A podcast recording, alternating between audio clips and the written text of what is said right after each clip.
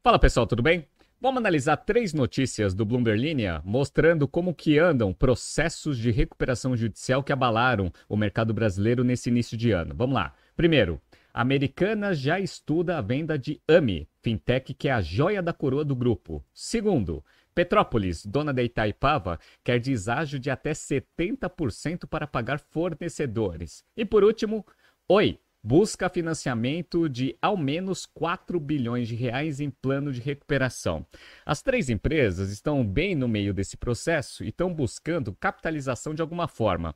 A melhor via para você conseguir capitalizar o grupo e honrar alguns compromissos do, do processo de recuperação judicial é venda de ativos, né? principalmente aqueles ativos que são valiosos e que talvez não sejam tão estratégicos assim. Primeiro você começa com esses, depois, se não der para captar todo o dinheiro, você vai estratégicos. Vamos entender um pouco da situação dessas três empresas aqui nesse BTC News. Se você gosta das nossas análises, por favor, dê um like nesse vídeo. E se você puder compartilhar as nossas análises com pessoas que possam fazer bom uso delas, a gente agradece. Bom, vamos começar com a primeira, que eu acho que está numa situação um pouco mais confortável em relação às outras duas, que é a Americanas. Vamos lá. Em processo de venda de ativos para levantar recursos para o pagamento de dívidas da ordem de 42 bilhões de reais, a americana já cogita se desfazer daquela que é considerada a sua joia da coroa, a AMI, a fintech que faz operações financeiras da rede varejista. A revelação foi feita pela própria companhia em fato relevante ao mercado na noite da quinta-feira, dia 18, com ressalva de que nenhuma decisão concreta ainda tinha sido tomada. Abre aspas aqui para a companhia. A companhia comunica que vem sendo abordada de forma não solicitada por partes potencialmente interessadas nas operações da AME e que, nesse momento, tomou a decisão de iniciar um processo de avaliação de alternativas estratégicas para o negócio, que pode envolver contato preliminar com potenciais interessados, disse Americanas em comunicado. Por que, que a AMI é a, a, joia da coroa? Porque é aquela operação financeira casadinha com um varejo que a gente ensina nos nossos cursos aqui de finanças e que é replicado aí em vários exemplos como Marisa, Riachuelo, CIA, Renner, entre outras, né? Vamos lá. A plataforma financeira da Americanas, a exemplo da estratégia adotada por outras varejistas, é uma vertical de negócios que consegue rentabilizar a operação de varejo. No terceiro trimestre de 2022, o último resultado divulgado pela companhia, a AMI teve EBITDA ajustado de 41,5 milhões de reais e lucro líquido de 20,2 milhões de reais, com crescimento de cinco vezes antes, ante o segundo trimestre divulgado.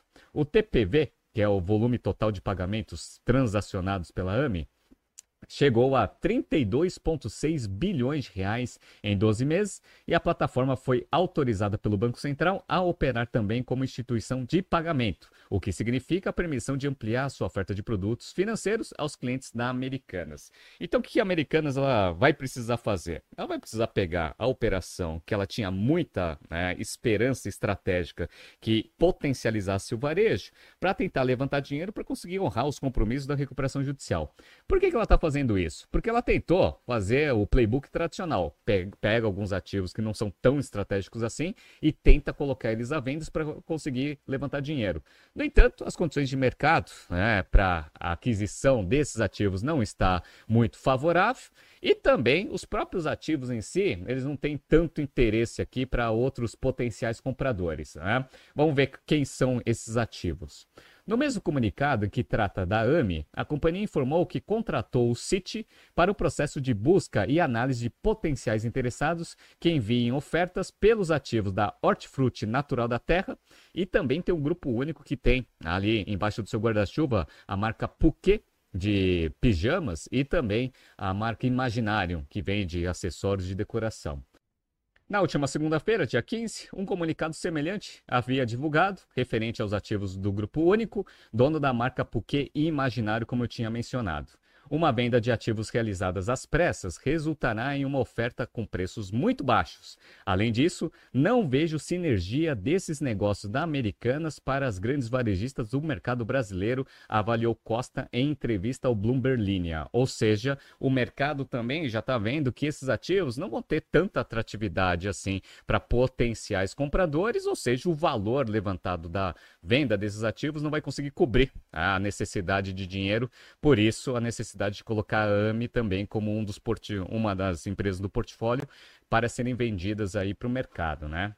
No caso da Imaginário, que atua no segmento de artigos de decoração, o analista da Toro destacou que as empresas como Tokstok e Kamikado, que pertence à Renner, estão encerrando atividades em algumas cidades devido ao desempenho insatisfatório das vendas em um momento de desaceleração da economia e pressão de custos financeiros com os juros básicos a 13,75 ao ano.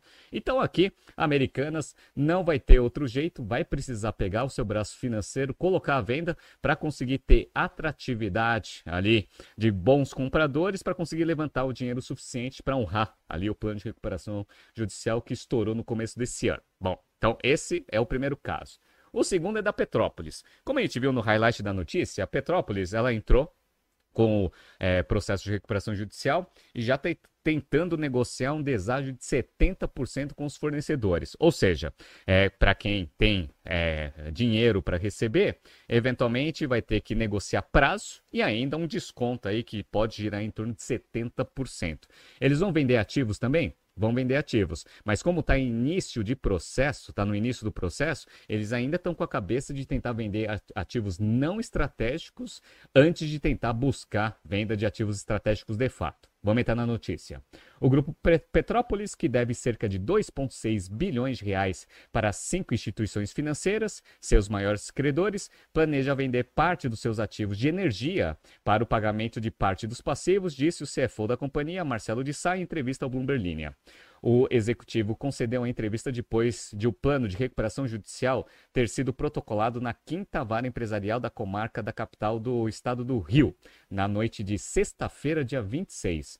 O deságio pode chegar a 70% nas condições de pagamento para pequenos fornecedores. Então, qual que é o ativo que eles estão querendo colocar aqui à venda para conseguir levantar dinheiro no mercado e honrar esse plano de recuperação? ativo de energia, que não é, obviamente, o ativo principal da companhia, que tem marcas muito valiosas em cerveja. Vamos lá. O grupo possui 15 marcas de bebidas, como as cervejas Itaipava, Cristal e Petra. Está em recuperação judicial desde o dia 13 de abril, com dívidas na ordem de 4,4 bilhões de reais. Então, fora os 2,6 que são dívidas financeiras, ainda tem um restinho ali para fornecedores. O pedido de recuperação judicial, em 28 de março, havia apontado como credores as instituições financeiras Santander, BMG, Daicoval, Fundo Siena e Sofisa. Então, vamos esperar aqui que o Santander, se não né, provisionou já um pouco de perda aqui no resultado do primeiro trimestre, provavelmente agora no segundo trimestre já vai começar a fazer uma bela de uma provisão aqui, assim como o BMG e outros bancos também, né? Vamos lá. Qual que é o ativo que eles estão querendo colocar ali à venda? O de energia. Vamos lá. Nesse momento, o plano de recuperação judicial prevê a eventual venda de parte dos ativos de energia por meio de uma unidade produtiva isolada. A UPI será alienada por meio de procedimento competitivo e, portanto, não possui um valor pré-indicado no plano.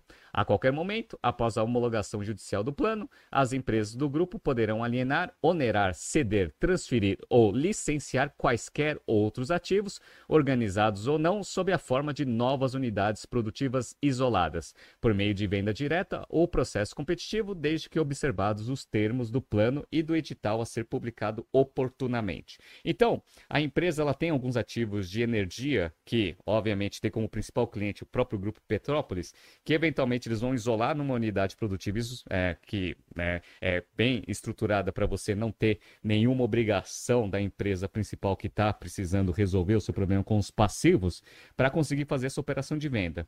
O mercado de ativos de energia até está um mercado bem aquecido. No entanto, as dívidas chegam a 4,4 bilhões, como a gente viu ali na reportagem. Eu acho muito difícil, só com essa operação de venda, a Petrópolis conseguir levantar dinheiro suficiente para honrar o plano. Essa é a primeira coisa. Por quê? Bom, primeiro porque a gente sabe que a Petrópolis ela sofreu no mercado com a guerra de preço entre Ambev e Heineken, certo? Beleza. Aí qual que é o outro problema? O outro problema é que o mercado de cervejas aqui no Brasil, eu vi um estudo, vai crescer menos em relação ao crescimento de 2022, um crescimento só de 4,5%. E a gente sabe que Ambev e Heineken estão super bem posicionadas nesse setor. Ou seja, o Grupo Petrópolis vai continuar operando num mercado que já não vai crescer tanto assim, ainda com dificuldades financeiras para conseguir honrar né, os compromissos de curto prazo e fazer fazer a operação rodar de forma eficiente. E aí o que ela vai ter que fazer? Ela vai ter que chegar em algum momento e vender alguma marca que é dentro do portfólio, que atualmente eles estão não cogitando dentro do plano por serem estratégicas para a continuidade do negócio. Vamos lá, ó. O grupo possui um portfólio composto por 15 marcas de bebidas conhecidas nacionalmente. Entre elas destaca-se Itaipava, Cristal e Petra, como eu já tinha mencionado. Essas marcas são consideradas ativos de grande importância e são essenciais para o sucesso e continuidade do grupo. Só que aí temos um problema. Qual que é o problema? O problema é o seguinte: dada a concentração de mercado na Ambev, Ambev provavelmente não vai ser um potencial comprador de qualquer uma dessas marcas que são boas, né? A Heineken, a gente viu que no primeiro trimestre ela teve uma queda muito forte de lucro. Ah, então ela está tentando se recuperar depois dessa guerra de preço. Perdeu muita participação de mercado para a Ambev. Não sei se está em condições financeiras necessárias para conseguir fazer boas ofertas por marcas consolidadas aqui do Grupo Petrópolis. E aí tem as menores, né? Dado que a, o Grupo Petrópolis é a terceira, vai vender para a quarta ou para a quinta. Se a situação do Grupo Petrópolis já está difícil, imagina das menores. Tá? E elas também não vão ter tanto potencial financeiro para fazerem boas ofertas. Então, situação aqui do Grupo Petrópolis um pouco mais delicada aqui em relação relação ao Americanas, ao caso Americanas. Mas vamos ver, tá no início ainda desse processo, vamos ver cena dos próximos capítulos, tá? Mas quem tá muito mal nesse processo de recuperação judicial é a Oi. Tá? Por quê? Porque a Oi acabou de sair de um processo de recuperação judicial. Vamos lá. Em recuperação judicial desde março, a empresa de telecomunicações Oi planeja buscar financiamento emergencial de pelo menos 4 bilhões de reais. A empresa tem dívidas declaradas de 43,7 bilhões de reais, segundo o pedido protocolado há dois meses e meio. O plano foi aprovado pelo Conselho de Administração da empresa na noite de sexta-feira, dia 19. Segundo o documento, divulgado ao mercado nesta manhã do sábado, dia 20, indica medidas de que a Oi e suas subsidiárias adotarão para fortalecer sua estrutura de capital. Aí, qual que seria a o meio pelo qual eles vão melhorar a liquidez aqui do grupo, tentando buscar uma linha de financiamento, ou seja, pegar mais dívida. Vamos lá.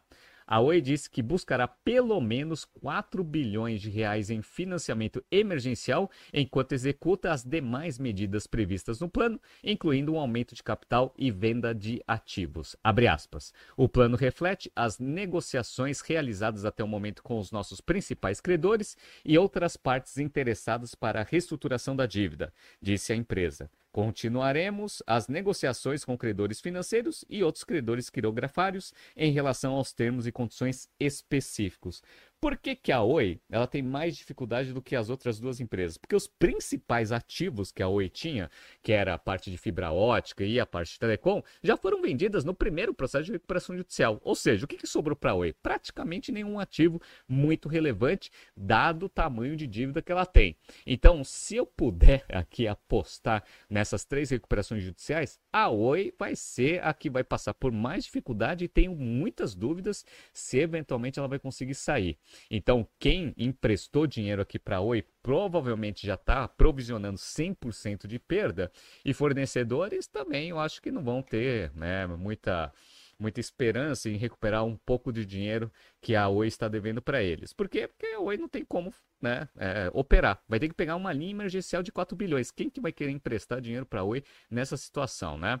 Vamos ver o que vai acontecer, mas só dando um update aí nesse processo de recuperação judicial dessas três empresas, surgindo mais informações de outras empresas em dificuldade, eu trago aqui no BTC News para fazer a atualização. Tá surgindo aqui alguns BTCs News passados para vocês se atualizarem. Não se esqueça de inscrever no nosso canal e na nossa newsletter. Grande abraço e até amanhã.